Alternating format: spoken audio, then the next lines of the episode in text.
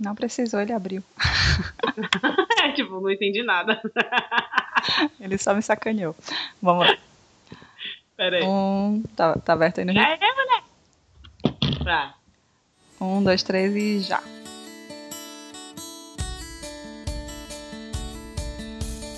Olá, eu sou Dayana Almeida e este é o GNH, o podcast do Gerando Novas Histórias, para falar de maternidade baseada em fatos reais, com informação e bom humor.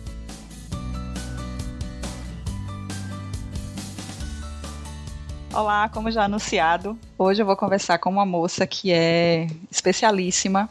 Provavelmente vocês já devem conhecer da página dela do Facebook, que é super bombada. E eu espero que vocês já tenham lido o livro dela. E ela é minha amiga de puerpério. Eu já conhecia o blog dela, ela escrevia no blog há séculos. Eu já conheci o blog antes de conhecê-la. E depois fiquei super honrada de fazer parte do mesmo grupo de puerpério que ela. E eu vou deixar ela se apresentar. O nome dela é Elisama Santos. Com vocês, a moça do Tudo Eu. Uh, eu! Oi, gente, eu sou a Elisama, sou mãe de dois, sou mãe de Miguel e Helena. Miguel tem três anos, Helena tem um ano. Sim, eles têm uma diferença de um pouco menos de dois anos e eu sou essa maluca que teve filhos emendados. eu sou escritora, eu sou, na realidade, um bilhão de coisas, mas era advogada até a maternidade. Depois da maternidade, eu virei escritora e surgiu tudo eu. E tô nesse novo caminho na minha vida entre a escrita, palestras e hoje eu me intitulo uma semeadora da compaixão, da empatia e de bilhões de sentimentos loucos vividos na maternidade. Diana foi um, um presente que um dos grupos de WhatsApp me, me trouxe, uma pessoa muito bacana. E esse projeto é lindo e eu fiquei muito honrada em ser convidada a participar. E é o máximo nesses né, grupos de WhatsApp, porque eles simulam as vilas que as pessoas precisam, né, para criar os seus filhos. E de repente a gente passa o dia inteiro ali compartilhando as coisas e descobrindo se é normal ou não. A criança chegar naquela fase e começar com determinados comportamentos. Então a gente se diverte, a gente se apoia, é muito legal isso. É essa troca que ela é imediata no grupo do WhatsApp, né? Você postou ali, daqui a pouco alguém já tá falando e é na hora que você tá precisando realmente. Você é, é como você falou, simula aquelas vilas que tinha antigamente, né? Exatamente, velho. Aliás, tenho, tenho muitas amigas que são todas da mesma idade. Elas pariam todas juntas.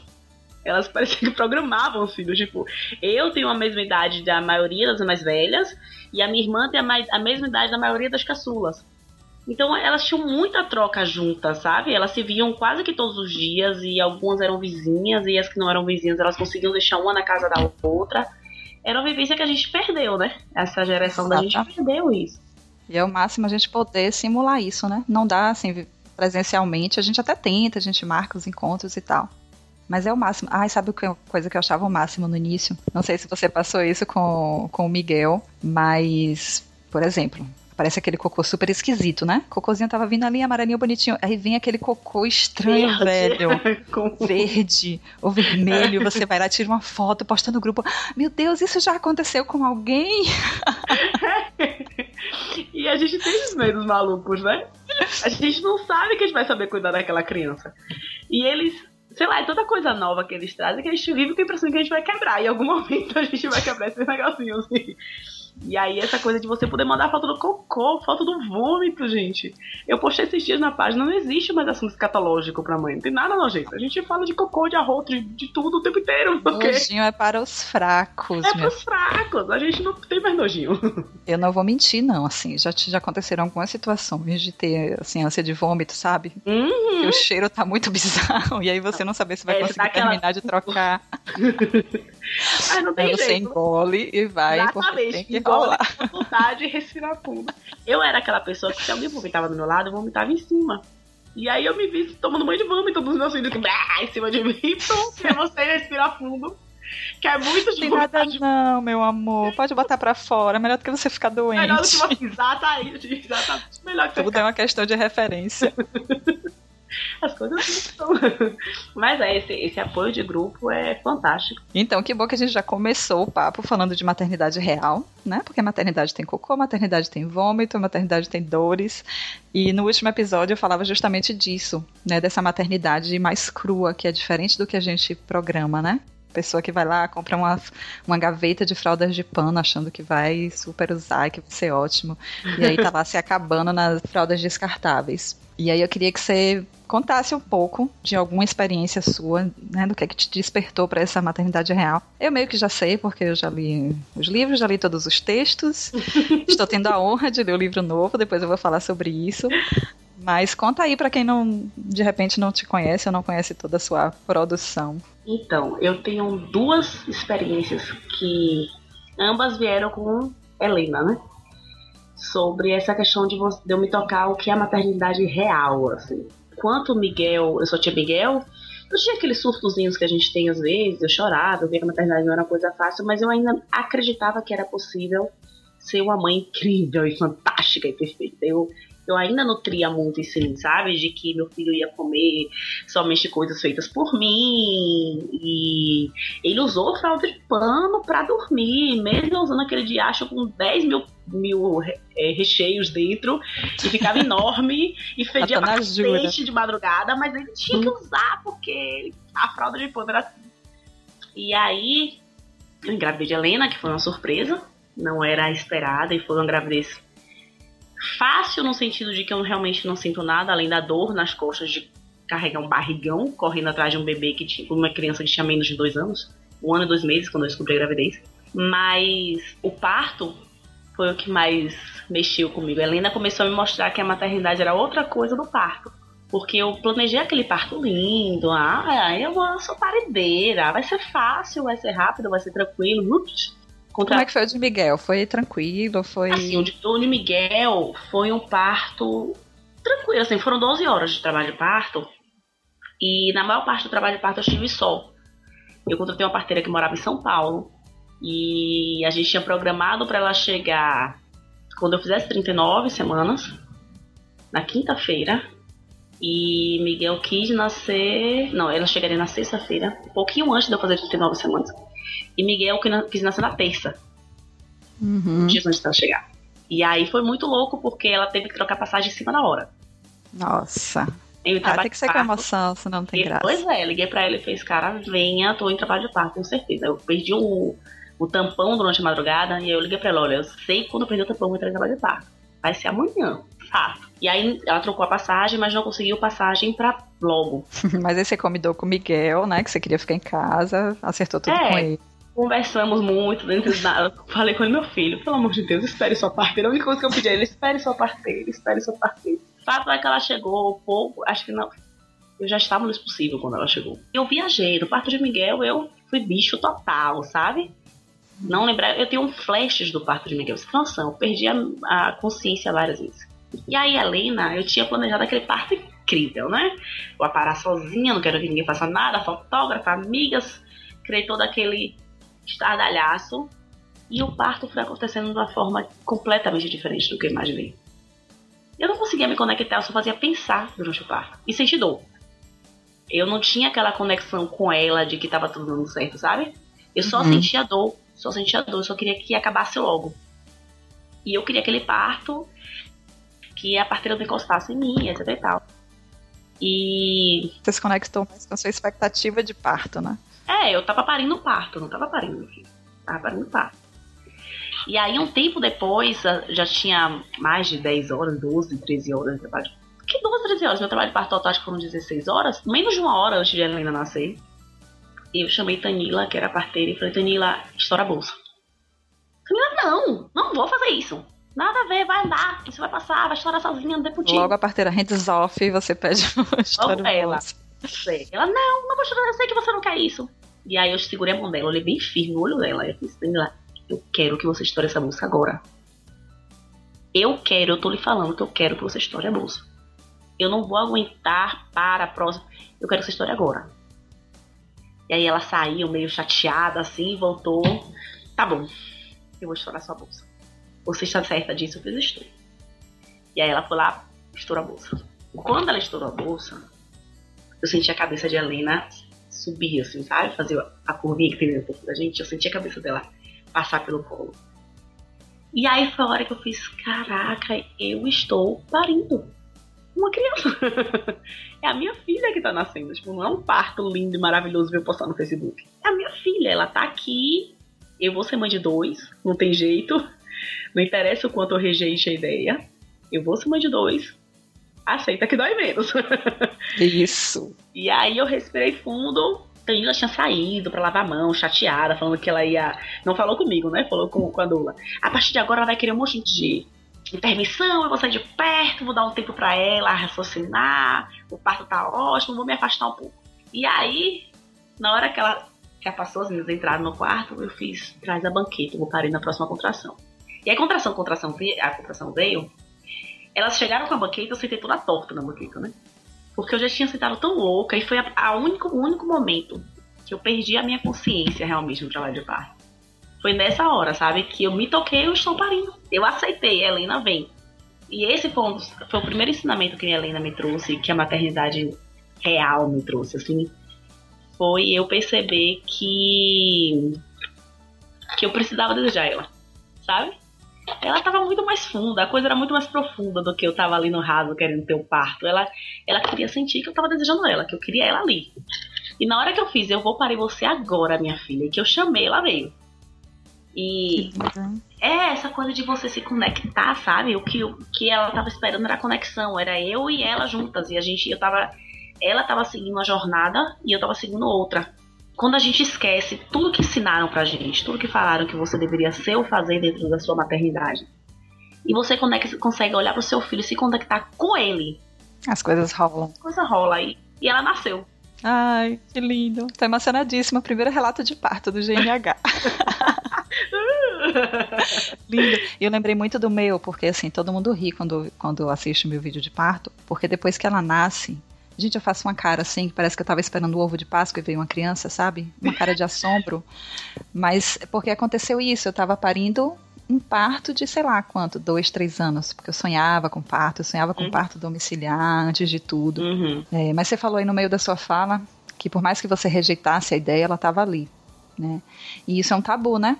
Essa coisa de rejeitar a ideia do filho, de rejeitar o filho, essa coisa da rejeição, porque na maternidade linda cor-de-rosa todo mundo ama, né? Ai, desde o primeiro olhar. Não, desde, desde o positivo. Exatamente. Você já ama aquela, aquela segunda linha. Não que eu não ame, né? Eu amo a minha segunda linha até hoje, eu tenho guardada na agenda. Mas isso não quer dizer que você já ama um ser que é ali completamente é impalpável, subjetivo e quer falar um pouquinho sobre isso porque eu sei que lá na sua página aparece um monte de gente criticando quando surgem esses relatos de que não amei a primeira hora, demorei de amar, e aí tem um monte de gente que aparece para dizer que absurdo, ela devia estar em depressão pós-parto para falar uma coisa dessa, as pessoas não admitem, né? Falem um pouquinho como é essa experiência. Pois é, assim, eu escrevi, a primeira vez que eu escrevi sobre isso, choveu gente falando que depressão pós-parto, essa mulher, não é possível, eu sempre amei meu filho. Eu normalmente não respondo esses comentários, porque para mim é desgastante. Não seria desgastante se eu chegasse lá, pá, desse uma resposta automática. Mas eu, eu quero entender aquela pessoa, eu quero mostrar aquela pessoa as coisas, e às vezes as pessoas não estão abertas, e aí dá, sabe? Então eu deixo. As pessoas que eu falo isso pessoalmente, aí eu converso. E eu normalmente pergunto: você realmente acredita que você amava o seu filho? Você não sabe o que é seu filho. Você amava a expectativa. Você amava o seu sonho. Você amava a sua idealização. O seu filho? Não, amiga.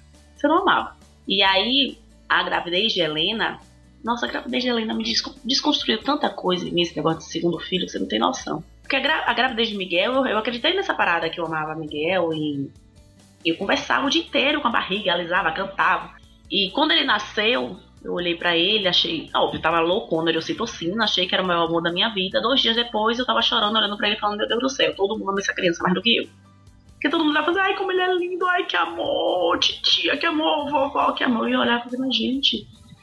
A criança só chora e só quer me sugar a noite inteira, de noite. Não que eu não sentisse nada por ele, mas eu.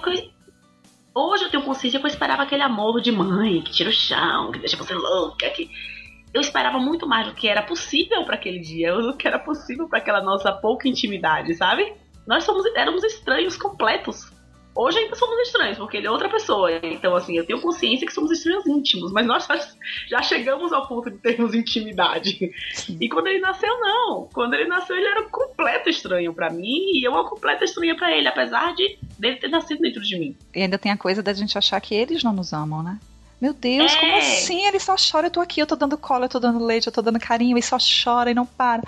A gente ainda não tem a noção do que é uma adaptação. A gente não tem noção de nada. Assim, com o Miguel, isso foi até razoavelmente tranquilo. Foram poucas as vezes que ele chorou muito.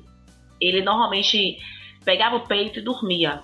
Então, assim, meus momentos de desespero puerpério era cocô, era feder a leite, era aquela coisa, sabe?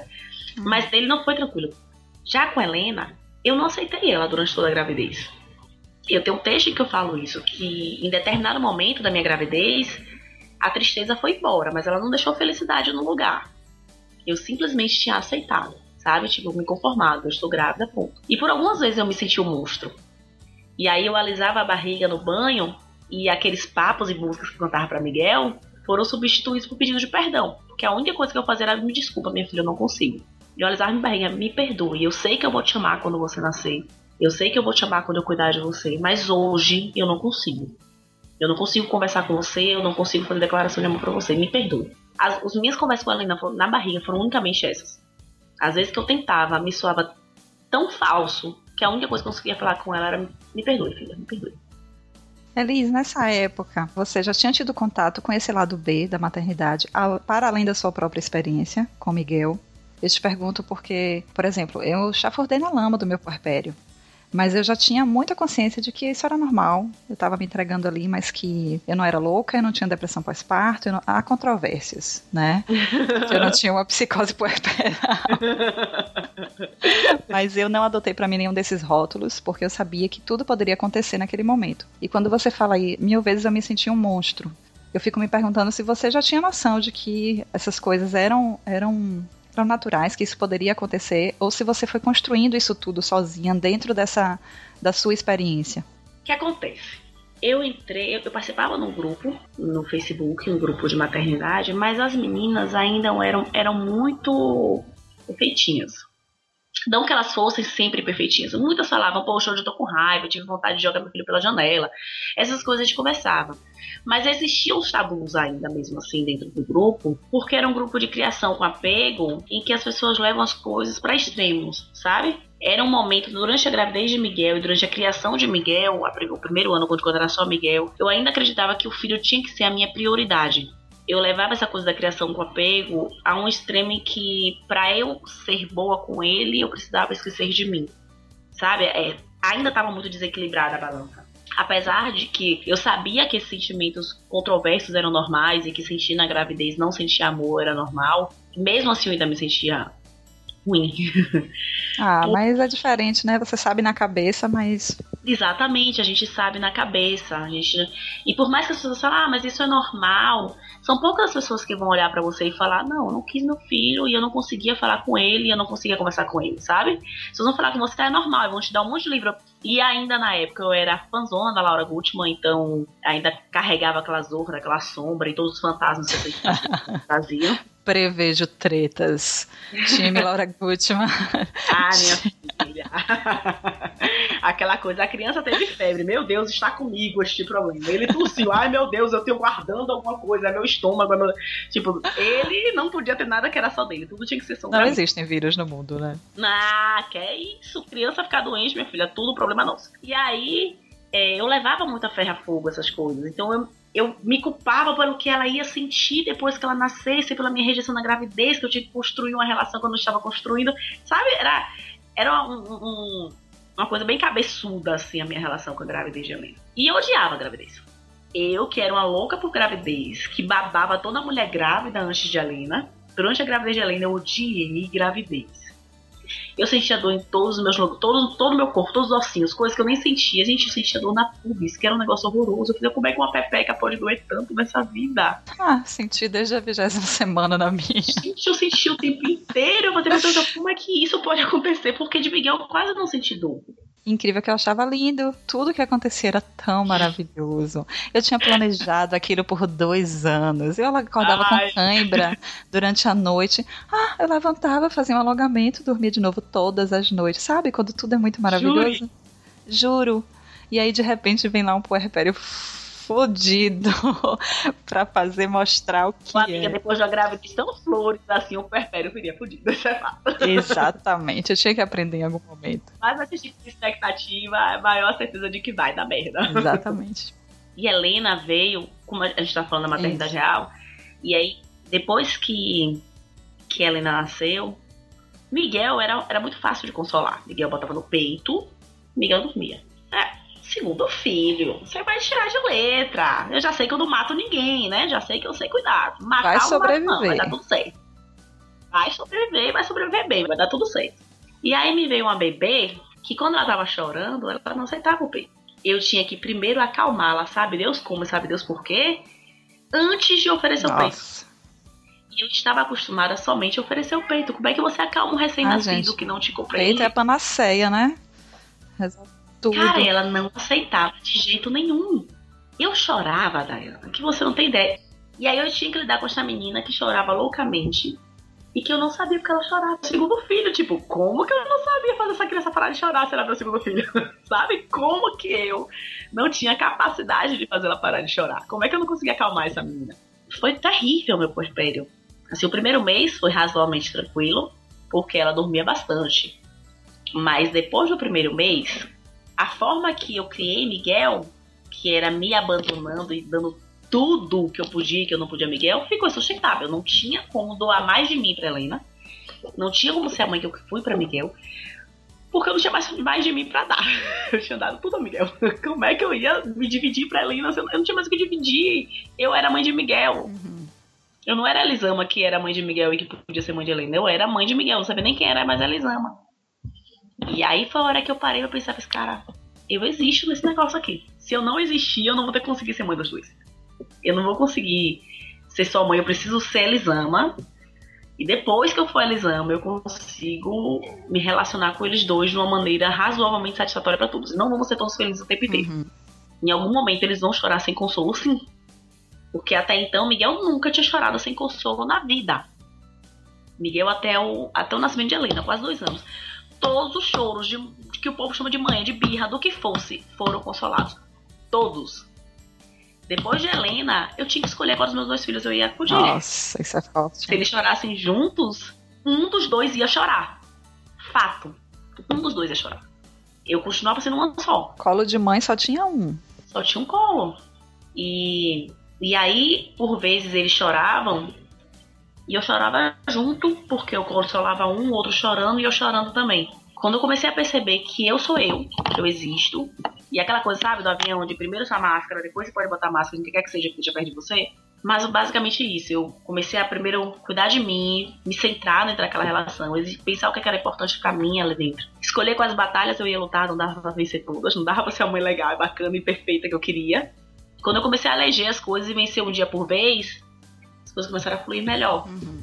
E aí eu digo que foi a Helena que me ensinou isso, porque foi essa, essa segunda maternidade que me tirou da bolha, sabe? Sim. A primeira você conseguiu construir ainda minimamente de acordo com a expectativa. Consegui, consegui, negava minhas dores, algumas das minhas dores, negava alguns dos meus medos, porque, ah, tudo bem, é assim mesmo, ser mãe é assim mesmo, ser mãe é se fuder mesmo, ser mãe é, é não dormir mesmo, ser mãe é chorar mesmo, é a vida.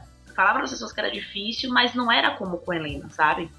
depois que ela nasceu e que eu, eu, eu precisei me desconstruir completamente, desconstruir inteiramente a imagem que eu tinha da maternidade, para que eu conseguisse dar conta dos dois. Uhum. E eu fico pensando aqui, é, é uma coisa que eu penso muito, eu queria saber também como é que você vê isso. A gente estava falando de pessoas que, que não, não aceitam esse lado B, né, que não aceitam que a gente fale que é difícil, ou que a gente fale que não está dando conta, ou que em alguns momentos a gente, o amor não é do tamanho que a gente imaginava. E eu fico imaginando que muita gente fora desse meio virtual, porque a gente tem muito acesso a essa informação. A gente está nos grupos, a gente tem mais possibilidade de compartilhar de forma mais verdadeira do que se fosse falar com a minha vizinha que vai me ficar me julgando amanhã. Num grupo, ou na uhum. internet, uhum. ou no mundo virtual, eu acho que esses assuntos estão mais escancarados. E aí eu fico me perguntando se as pessoas que não têm acesso a isso No momento em que se vê nesse mar de lama, que é esse puerpério, e você não encontra, pelo menos, a validação de que isso é, é uma fase, de que isso é esperado, né? Porque é esperado, é uma mudança ali imensa. E eu fico me perguntando como é que essas pessoas lidam com isso, sabe, Elis? Se elas uhum. conseguem, tipo, se enquadrar.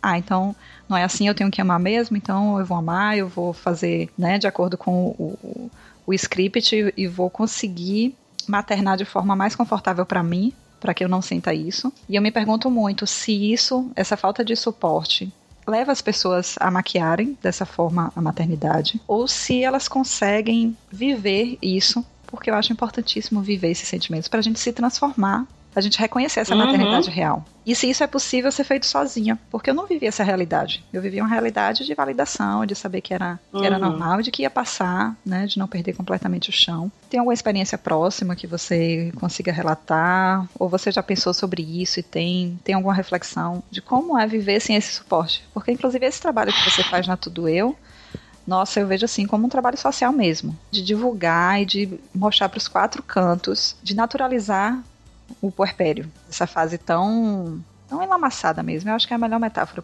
É uma lama que depois você sai, você toma um banho você sai cheirosa. Mas você se é. encaminhou ali, você viveu ali aquela experiência que é, é diferente de tudo que você viveu na vida até ali. Então eu acho que esse seu trabalho é fundamental. Mas sei lá, o que comem, como, como vivem?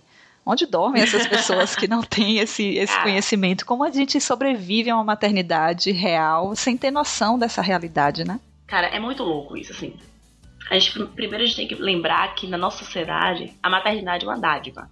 Filho é uma dádiva, é um presente de Deus. É o paraíso, né? Você padece, mas é no paraíso. Não, pois é, é um presente de Deus. A gente não reclama de presente que ninguém dá pra gente. Você vai reclamar de presente que Deus te deu? Sério? Você não vai reclamar. Então a gente cresce ouvindo que a gente não pode reclamar. Tem toda uma conjuntura social e histórica em relação a isso. E a gente tem essa coisa da gente não vivenciar nossos sentimentos que vem da gente ser pequenininho, desde pequenininho. Você chora, você tá fazendo manha, tá fazendo birra, a gente não sabe lidar com a nossa frustração, a gente não sabe lidar com a nossa dor. E a gente foge de todos os tipos de sentimento. Muitas mães, elas, o que eu percebo das mães, principalmente as que chegam lá julgando, é que elas têm muita dor guardada dentro delas. Sabe? E que existe um pouco dessa sensação de eu sobrevivi, eu vivi isso daí e vivi sem reclamar ela se sente vitoriosa não é porque ela não sentiu, é porque ela foi forte o suficiente nessa coisa de que o ser forte pra gente, na nossa sociedade, ser forte é você esconder o que você sente. E ela foi forte o suficiente para aguentar a onda. Então aguente também. Sim. Sabe? É, não é uma questão de que ela não vivenciou isso. É uma questão de que ela sobreviveu a isso sem incomodar ninguém reclamando. Uhum. E a gente vem dessa história de que o sentimento é algo que não deve ser dividido, que nós não podemos ser vulneráveis. Toda essa forma que a, a, nossa sociedade enxerga o sentir, essa desconexão que a gente tem com a gente mesmo, com quem a gente é, com, com a forma que a gente vive. E sobre experiências a respeito disso, tenho uma amiga que quando ela teve o neném, eu não morava perto, eu estava morando em Ilhéus, então estava muito longe da, da cidade que ela morava, e a gente perdeu meio que não tinha um contato próximo. Quando eu tive um contato de estar perto, é, a neném devia ter uns cinco meses. Tinha uns dois meses, eu tinha vindo visitar. E a gente ficou sozinha. Eu sentei com ela e fiz, e aí? O amor já veio? Mulher, ela desabou chorando. Ela tremia. E eu olhei pra cara dela assim, eu fiquei assustada. Eu, que foi? Sabe aquela coisa de. Hã? Que foi que eu te estampei aí? É, meu Deus do céu. Eu, que foi? Ela, eu pensei que eu era um monstro, eu achei que é porque eu tinha depressão, eu tava com medo de ficar sozinha com ela, porque eu achei que eu ia matar ela se eu ficasse sozinha com ela. Sabe? E aquilo foi tão forte para mim. Tão forte de pensar, puxa vida, alguém disse para ela que ela não pode sentir isso, ou que, que ela não pode ficar cansada, que ela não pode ter raiva da criança, porque tem hora que a gente tem raiva. Tem hora que a gente odeia a nossa relação com nossos filhos, tem hora que a gente odeia os nossos filhos, tem hora que a gente odeia a maternidade. Gente, quantas vezes tudo que eu queria na vida era fazer uma máquina do tempo, chamar a Elisama de lá do passado e falar: minha filha, cilada, cilada, não faz. Foge, não Pino. É Foge, Pino, cilada. Várias vezes eu pensei eu fantasiei essa máquina do tempo. Eu tenho um mural de fotos no meu quarto, aí eu lembro, eu tenho essa cena assim muito clara. É, deitada na cama, toda descabelada, esfacelada, o peito todo inchado de mastite, febre assim olhando para aquelas fotos que ficavam refletidas no espelho. Eu quero ir para lá. eu quero me materializar nesse ponto aí que eu tava aí viajando, feliz, sem estar tá nessa, nesse turbilhão aqui. Então é uma sensação muito real que eu acho que todo mundo deve passar em algum momento. Em algum momento. E não achar que em isso é algum... é natural é muito cruel, gente. Pois é, e aí ela chorava e só depois de eu olhar para aquilo eu fiz, meu Deus do céu, como o mundo é cruel com a gente. Como que a gente pode chegar pra um amigo e falar, ai, é muito amor, né? Não, não é muito amor no começo. Hoje, quando eu olho, eu falo, é foda o começo, né? Foda. Tipo, eu vejo alívio delas quando você olha para ela e fala, cara, é foda, né? E ela sai falando, é, e vão contando várias histórias e você fica assim, porque elas estão com aquilo preso e existiu alguém no mundo que chegou para elas e falou. Você não tem noção, Dayana, do tanto de mensagem que eu recebo na página de mulheres contando das coisas mais loucas possíveis não loucas no sentido de, da história ser louca, mas loucas do, do que passava na cabeça delas, sabe? Assim, muitas falavam, obrigada, você devolveu minha sanidade mental. Eu achei que eu tava louca, eu achei que eu tava doente, eu achei que eu era a pior pessoa do mundo. Eu achava, minhas amigas todas falavam que amavam um filho e eu não, eu tinha vontade de me matar. Eu tinha vontade de dar meu filho, eu achava que eu queria ser a pior mãe do mundo para ele. Várias mensagens que eu recebo e que as pessoas, elas só queriam ter o sentimento delas validado. Elas só queriam, sabe assim, é normal, Isso. vai passar, tá bom? E o foda é que você, quando você não tem é, esse apoio, você tem dois tipos de pessoas do seu lado, né? As pessoas que não sabem lidar com aquilo e que acham que você tinha que estar tá feliz. Nossa, seu filho é saudável, como é que você tá sentindo isso? Você precisa melhorar, precisa procurar um médico, enfim. E tem aquelas pessoas que querem resolver um problema. Tipo assim, ah, eu vou te ajudar é. a resolver isso. Como é que, é que eu posso fazer para ajudar a resolver isso? E não tem solução. Então, se você tá ouvindo aí, você é uma pessoa que tem uma puérpera do seu lado, Apenas sente do lado dela e escute. Ela vai te falar um monte de coisa, mas ela não tá esperando que você resolva nada para ela, que você dê jeito. Nada. Mentira, no fundo ela tá. Mas no fundo, mais ainda, ela sabe que isso não vai acontecer. É, Porque a gente fica esperando a fórmula mágica, a gente espera que alguém nos salve. É, lógico. Mas a gente sabe que isso não é possível. Então, puérperas precisam ser ouvidas. É, a gente só precisa ouvir que, que vai ficar tudo bem. Você vai dar conta disso daí. Porque a sensação que a gente tem é que a gente não vai dar conta. Ainda tem essa coisa, né? Porque na cabeça da para tudo é um drama enorme, assim, tudo é gigantesco. Eu nunca sabe. mais vou dormir. Eu nunca mais vou comer. Eu nunca mais vou namorar. Eu nunca, você nunca mais vou fazer nada. A sensação é essa. E é horrível essa sensação, sabe? E às vezes tudo que você queria que alguém olhe, olhe pra você e fale, tudo bem. Tudo bem se odiar. Tudo bem se tá achando tudo uma merda. Você não precisa estar tá feliz, você não precisa estar tá bem, você não precisa estar tá sorrindo o tempo inteiro é difícil, dá medo, é assustador. A gente não ouve isso. A gente não ouve isso. E a maternidade, essa maternidade florida e bonitinha que tanto falam, é uma sacanagem. Pois é, a gente não só não ouve isso, como a gente ouve o contrário o tempo inteiro. Exatamente. É, é a mídia, é a novela, é a artista. E as próprias mães, elas falam, não sei se é uma tentativa de Tipo aquela mentira que você conta para você mesmo, sabe? Que você conta ela 50 vezes até ela se tornar verdade. E aí você fica. Ah, as pessoas ficam negando os próprios sentimentos e mentindo para elas mesmas. É difícil você se achar no meio de tantas vozes e você simplesmente olhar para sua realidade e admitir que ela é muito diferente do que você sonhava que ela seria. E que você tem que aceitar para doer menos, porque quanto mais você luta, mais você se afunda. Helena foi a que chegou para mim e falou: pronto, foi quando eu percebi, falei, tá, se eu tiver que ser a mãe meieira, pros outros vai ser a mãe meieira que e acabou. É isso. É assim que eu dou conta, essa Elisa mãe, é essa mãe que eu, dou, que eu dou conta de ser. Se eu tô sendo uma mãe razoada somente para eles, paciência, sabe? Essa coisa de, pô, é isso que eu sou. Essa é a mãe que eles têm. Eles gostando, eles não gostando. A mãe que eles têm sou eu. E os filhos que eu tenho são eles. É bastante alentador você imaginar que vocês estão os dois passando por aquilo porque vocês precisam passar por aquilo. Porque a gente até entende que a gente precisa passar por isso. Mas, meu Deus, será que eu tenho que fazer meu filho sofrer tanto? Será que eu tenho que fazer ele ser é, filho de uma mãe louca, uma mãe surtada que chora o tempo inteiro e que não consegue ir na esquina porque acha que o mundo vai acabar? Sabe? Então eu acho que é um alento muito grande quando você imagina que vocês dois estão crescendo. E daí eu acho que o que muda muito pra, pra gente, assim, totalmente sua relação com seu filho é quando você se coloca ao lado dele em vez de à frente dele ou acima dele, sabe? Quando eu me coloco como mãe, tá, eu sou mãe dele, eles são meus coleguinhas de sala, a gente tá aprendendo Isso esse aí. negócio junto. Eu nunca fui mãe antes. Sabe? Eu nunca fui mãe antes, eles nunca foram filhos antes. A gente tá junto nesse negócio. Eles vão aprender a ser filhos, eu vou aprender a ser mãe. Eu não tenho que saber tudo. Se a gente desconstrói essa visão de que a mãe tem que saber, que a mãe tem que lidar com tudo e você tem que. Você fica mais leve. Sabe a coisa que eu tenho pensado muito ultimamente? A gente sempre é, renega muito essa coisa do que, ah, eu fiz e sobrevivi. Ah, eu fiz e não morri. Ah, eu comi açúcar desde a mamadeira, tomava Coca-Cola na mamadeira e não morri, aí saudável. Então a gente rejeita muito essa ideia.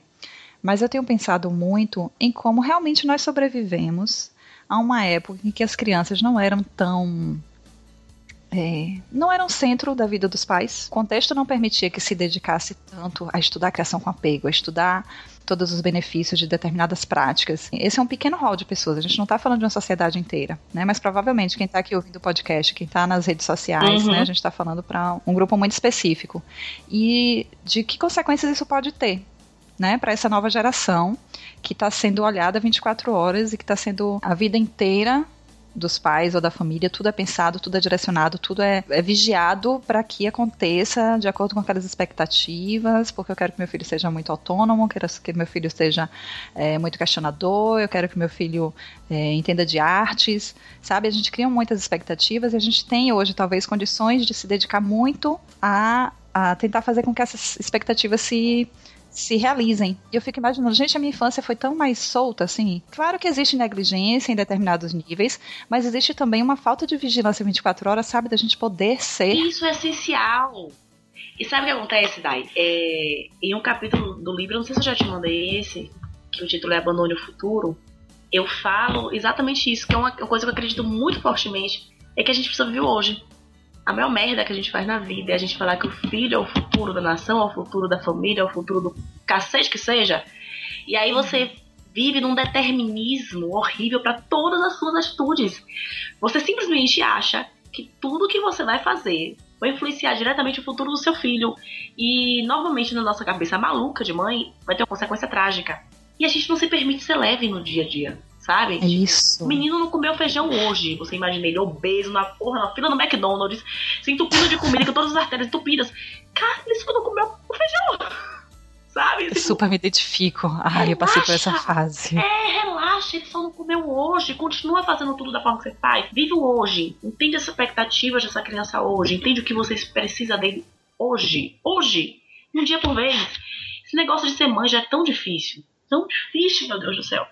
E a gente fica tornando ainda mais difícil com essa expectativa insuportável do futuro. Nosso filho tem que ser assim, ele tem que ser assado. Eu tenho que criar um filho com uma criança questionadora, mas ele tem que ser assim, ele tem que ser educado, ele tem que ser, ele tem que ser, ele tem que ser e tal. O que é que ele é hoje? O que é que ele tá precisando de você hoje? E o que é que você tá precisando dele hoje? E o que é que você tá precisando dessa relação hoje? Pronto, vamos atender hoje. Hoje eu preciso dormir um pouquinho mais. Eu vou ligar aqui esta porcaria desta ganiféria. Vou botar ela pra assistir uma hora enquanto eu durmo. pra depois eu acordar feliz e passear na rua, sabe? Com ela e ser feliz. Vive esse hoje, sacou? Assim, e o que acontece? Quando a gente tá lá no futuro, as nossas atitudes, elas vão ser sempre desproporcionais e sempre desmedidas e sempre desnecessárias para aquele momento, sabe? A gente dá às nossas atitudes um peso que elas não precisam ter elas não precisam ser tão, como é que eu posso falar, tão dramaticamente tomadas, assim, tipo, ah, Miguel me bateu, me deu um tapa hoje, aí eu fico louca com ele porque ele vai virar aquela criança que vai bater no futuro. Sabe, tudo, perceba, tudo que eles fazem hoje, a gente só pensa no futuro. E aí a gente tem que agir de acordo com. Eu tenho que evitar que ele seja, eu tenho que evitar que ele faça, eu tenho que evitar que ele se torne um adulto assim, ele não pode ser um adulto assado. E, e aí você fica naquela noia de que você precisa estar sempre à frente do tempo e à frente de tudo, e controlando, e controlando, e controlando. E é uma ilusão enorme de que você vai controlar o que seu filho vai ser. Uhum. Como seu filho vai agir. É mais leve se você simplesmente abrir mão disso e aproveitar a companhia dele hoje, entender que, como eu falei, você não sabe nada. Você não sabe ser mãe. Você nasceu mãe, você na nasceu a mãe no momento que ele nasceu. E assim como ele está aprendendo um monte de coisa no universo, nós ganhamos novos olhos para olhar. Nossa reflexão fantástica é essa do futuro, eu vou pensar, inclusive, mais sobre isso. Era uma coisa que eu já vinha pensando, né? Nossa, o que, o que será dessas crianças que são hipervigiladas, né? Que estão tendo que, que suprir essas expectativas de nós, mães loucas, que queremos fazer o melhor para que aconteça o melhor, enfim. Mas. É, eu já tive a minha vida, a minha maternagem, a minha curta maternagem de um ano e oito meses transformadas no momento em que eu percebi que as coisas passavam mesmo. Porque um evento é o suficiente para a gente imaginar que aquilo ali vai se repetir ad infinitum. Sabe? Nossa, a primeira comida rejeitada essa menina não vai comer nunca mais, nunca vai morrer de inanição, o que eu vou fazer da minha vida. Isso é tão opressivo. Exato. Gente, quando eu me liberei disso, quando eu percebi que as coisas passavam e que eu só tinha que aceitar aquele dia ali, viver uhum. aquele dia e aceitar aquilo, e que no dia seguinte ia ser outra coisa completamente diferente. Isso é absolutamente transformador. É, é muito, é muito. Tudo fica mais leve quando você. Um, você assume que você não sabe zorra nenhuma e nem tem que saber. A gente tá aprendendo mesmo. E dois, que não se esquece do futuro, vive o hoje. Toda vez que a gente se projeta pro futuro, a gente perde a inteireza, sabe? E o hoje precisa da gente inteiro. Esteja inteira agora, esteja inteira no que você está fazendo agora, esteja inteira nesse momento. Você só precisa de, um, de, do mínimo de parâmetro, né? A gente é. também não vai é. dizer que a gente vai enfiar o pé na jaca e desconsiderar tudo. A partir do momento que a gente sabe as coisas, a gente tem consciência, muito dificilmente a gente vai enfiar o pé na jaca completamente. Exatamente, é isso. a gente sabe as consequências. E a gente confia tão pouco na gente mesmo que a gente acha que a gente também precisa ver interna vigilância, sabe? Você acha que se você botar seu filho na televisão hoje por uma hora seguida, porque você precisa daquela hora, você vai se acostumar e você vai fazer isso todos os dias. É uma relação que a gente tem de desconfiança com eles e de desconfiança com a gente. Uhum. E é uma das coisas que eu, que eu comecei a questionar na, na criação com apego. Lá vou eu para mais uma fala polêmica. já, Falou treta. Já... Mas eu já falei que se a gente não tiver tretas nesse podcast, não vai ser um podcast de sucesso, gente. Eu preciso eu já de uma treta. versão. já fiz treta com a Laura Gucci, mas já vou tretar de novo. Vamos lá. Mas uma das coisas que eu mais critico hoje na coisa da criação com apego é esse determinismo que se dá, sabe? Da amamentação, do, do colo, do parto, como se fossem coisas que tivessem uma influência enorme para o futuro.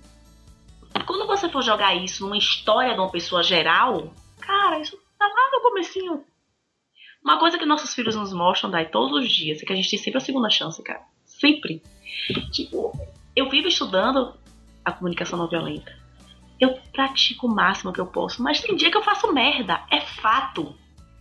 E aí, no dia que eu faço merda, eu paro, puta que pariu, como é que cara de pau, vou dar palestra, vou dar palestra, fazendo merda dessa com esse menino, sabe? Tipo, e aí eu paro pensar, tudo bem, ele vai me dar a chance dele fazer isso de novo, e eu vou poder fazer de acordo com o que eu acredito, sabe? Agora eu não consegui quebrar o ciclo, mas na próxima vez eu vou conseguir quebrar o ciclo, já sei o que foi que me despertou isso agora. E a gente vai tomando essa consciência da, das coisas. Nada tem esse determinismo tão pesado que eu vejo a gente dar às vezes na criação com apego, sabe? Mas sabe o que é que eu acho que acontece? É, eu acho que a gente está vivendo uma época de transição. Uhum. Né? Então a gente está vindo aí de uma época de facilidades de criança. Eu fui criada 24 horas na frente da televisão. Então, assim, a gente vem de uma época de muita facilidade. Hum. De repente, a gente está vivendo uma época agora de um outro extremo. Isso voltando a repetir que a gente está falando de um desse é, clubinho é, aqui, né? Que a gente vive. Então, a gente está indo para esse outro extremo porque é aquela da maternidade consciente, 100%, daquele pacote que é o que eu venho falando aqui, Exato. tentando desconstruir esse pacote. Mas eu acho, eu ainda acredito que ele é fundamental para esse período de mudança né? Há de se ser radical para o lado oposto. Para encontrar o equilíbrio futuro. Por isso que eu ainda valido algumas coisas, porque eu acho que a gente está tendo que quebrar muitos paradigmas ah, de sim, extremos mas... opostos, sabe? Uhum, mas eu entendo que algumas coisas são importantes, elas não são essenciais.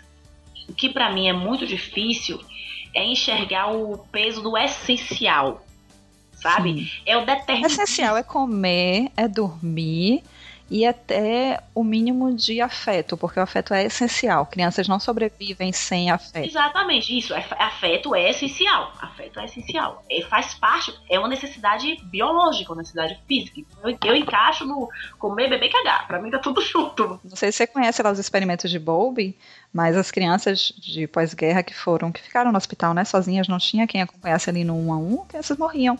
Pois porque é. não tinha contato, elas tinham comida, eram aquecidas, mas elas morriam. Então, é essencial, mas qual é o nível dessa essência? Uhum. Né? É um afeto suficientemente bom para todos. É, é isso. esse equilíbrio. Existe um determinismo muito grande. Nessa coisa da criação com apego, existe muito de você ter empatia com a criança e não ter com a mulher. É. Sabe? Você tem empatia com a criança. E a empatia com a criança é essencial. Mas a empatia com a mãe também. A mãe é viva. Ela existe. Ela tem uma história, cara. Essa mulher tá criando aquele filho, ela tem uma história. Ela conta nesse negócio. E a sanidade mental dela é essencial, inclusive, para que aquela criança seja bem cuidada. Sabe? Exatamente. E essa é uma crítica que eu tenho numa sociedade que é absolutamente machista e que é normalmente a mãe que está responsável pelo cuidado com a criança. Você joga a mãe num lugar de. Ainda tem isso, né, cara? Terrível! Essa questão de gênero que é foda. Aí você joga a mãe num lugar terrível, porque assim, eu não posso colocar ele na televisão agora. E eu falo muito da televisão porque foi uma coisa que para mim foi muito difícil. E eu fui adequando a coisa pra nossa família, sabe? Sim. Mas não dá pra simplesmente achar que. Ah, mas os livros falam que a criança só pode ter acesso ao celular depois de dois anos. Ok, viagem com duas crianças berrando no fundo do carro e não bote uma merda no DVD pra ver se ela. Sabe? Existem momentos que você precisa. O exercício que eu tenho feito hoje é pensar o seguinte. É, ok, eu sei que não é legal e que existe Existem tais estudos que falam tais e tais coisas, mas eu sobrevivi. Então, assim, é mais um cuspe na minha testa, porque eu dizia que eu não queria criar sobreviventes. Sobreviventes. Uhum. Não quero criar sobreviventes cara, tô aqui, sou minimamente saudável. Sou legal. Há controvérsias em relação à sanidade mental, mas a gente tá aqui funcionando na sociedade, somos pessoas legais, estamos aqui gravando um podcast, todo mundo tá bem. Deu tudo certo, cara. E eu tô pensando aqui que a ignorância também é uma benção, né, cara? Demais! Quando você não tem tanta informação assim, você consegue se conectar mais com aquilo ali, com a sua experiência e com o que você tem de repertório para lidar com aquela situação naquele momento. Quando você tem mil informações e que você sabe como deveria ser, o que você deveria fazer naquela hora, o que consequências vai ter se você fizer diferente, isso é muito opressor, velho. Demais. Isso é muito foda. E é por isso que eu acho que o seu trabalho é fundamental. Nossa, admiro demais, porque ele vai na busca desse equilíbrio então, é informação também que está sendo divulgada, é, que está sendo disseminada e que as pessoas falam sobre isso, que as pessoas tomam conhecimento disso. E é essa informação que traz, que te traz para você. Uhum. E eu tô falando isso com conhecimento de causa, porque eu já estou tendo acesso exclusivo ao livro 2, que está assim. Não tenho nem palavras para descrever de como Ai, tá. Eu acho que transformador é a palavra principal, assim. Eu acho que vai vir para transformar mais ainda do que o tudo eu. O tudo eu veio para você aceitar, para você saber que é normal aquela merda toda. E o, eu acho que esse livro novo ele vem te dar colo, né? Ele vem te, te acolher mesmo, assim, na, na sua verdade. E entra aí nesse mundo de informações, mais de informação da coluna do meio, sabe? De você se focar com a sua realidade. Tá realmente fantástico. E as pessoas precisam ter logo acesso a isso. Que lindo ouvir isso de você. Adoro. tá sendo escrito com muito carinho, né? Muito carinho mesmo, assim. Foi uma jornada até eu chegar me aceitar, em aceitar essa mãe que eu sou, em falar disso com, com humor, com equilíbrio, em, em me chicotear menos, sabe? E me acolher. Sim. Foi uma jornada, não foi fácil. Foram várias coisas que foram me encaminhando para isso. Depois de tudo eu e dos contatos com as pessoas, gente, eu preciso escrever algo para as pessoas. Dividir com elas que elas são legais, sabe? Eu acho que nesse mundo tão acelerado, né? nesse mundo tão maluco que a gente recebe informação, como você falou, a gente recebe informação o tempo inteiro. É tanto faça, tanto seja, sabe? Que a gente precisa se falar e ouvir. A primeira citação que eu começo no livro é que todo dia o mundo vai pegar você pela mão e vai te empurrar e falar: Isso é importante, isso aqui é importante, isso aqui também é importante. E é hora de você pegar a mão do mundo, botar no seu coração e falar: não, isso é importante. Ah, por isso que eu falei que esse livro novo é o colo que a gente precisa. tá muito lindo. E a gente já tem aqui uma hora de conversa. E agora eu estou ouvindo todo mundo dizer: Oh, então você pode se sentir na cadeira do Jô Soares. eu tenho certeza que todo mundo queria um pouquinho mais. E eu queria que você falasse um pouquinho para a gente finalizar sobre os seus mil projetos aí para espalhar essas palavras de, de amor, de empatia e de acolhimento. então, é, hoje eu tô com a página, né? Facebook barra tudoeu.livro. Tem um livro novo. Tem o um blog, tudoeu.blog.br, que são as minhas duas formas de, de comunicação maior assim, com as pessoas. Tem o Periscope, arroba Elisa, tudo eu que inclusive tá rolando o Clube do Livro no, peris no Periscope, do livro Já Tentei de Tudo, Birra, Mãe Ataca de Raiva, Como Lidar com Crianças de 3 a 5 anos, que tem sido muito legal. Muito legal, eu participei de um ou dois, eu acho, por conta do horário, mas foi fantástico, eu amei demais. É, o Periscope a galera tem curtido muito. E hum, tem os workshops. Eu tô com dois workshops, que é o Reolhar, que é o, inclusive o nome do novo livro, spoiler, o Reolhar, que é o Escolha da Comunicação, a empatia na comunicação com os filhos. O Reolhar é um workshop que eu falo da comunicação não violenta com o filho, te apresentou, apresentou nova forma de se comunicar e de falar com a criança. E é bem legal. É, tá lindo, modéstia à parte, tá lindo. e tem o Tamo Junta, que é um workshop direcionado para mães e a gente discutir essa coisa da vivência da maternidade mesmo e aceitar a maternidade da forma que ela é, encontrar saídas também tá muito legal. E tem um livro novo, que é o meu xodózinho agora. Filhotinho que tá sendo gestado. Tá lindo, tá sendo meu foco agora. Eu tenho trabalhado muito nele e ainda não sei direito como que vai ser. Eu sei que, o, independente de fazer um crowdfunding ou não, eu vou lançar ele no Amazon antes. Porque eu tô ansiosa para que as pessoas tenham contato com ele, que as pessoas leiam. Eu acho que a mensagem tá tão legal que Tô ansiosa pra liberar ele logo. Então, pela minha família, pela minha relação com a minha filha, eu voto sim pelo livro de Elis, lançado logo. Vai ser lançado logo. Basicamente são esses os meus filhinhos atuais. Então, Elis, muito, muito obrigada por esse tempinho que você dispôs aqui. Adorei. Tchau.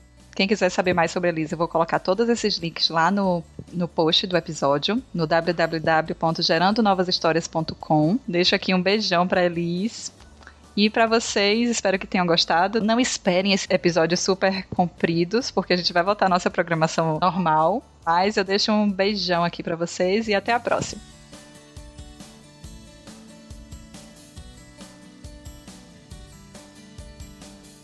Mamãe? A mamãe tava escondida aqui trabalhando, meu amor. Olha, filha. Olha. Olha, Helena. Ah. Fala oi, Luna. Oi, Helena.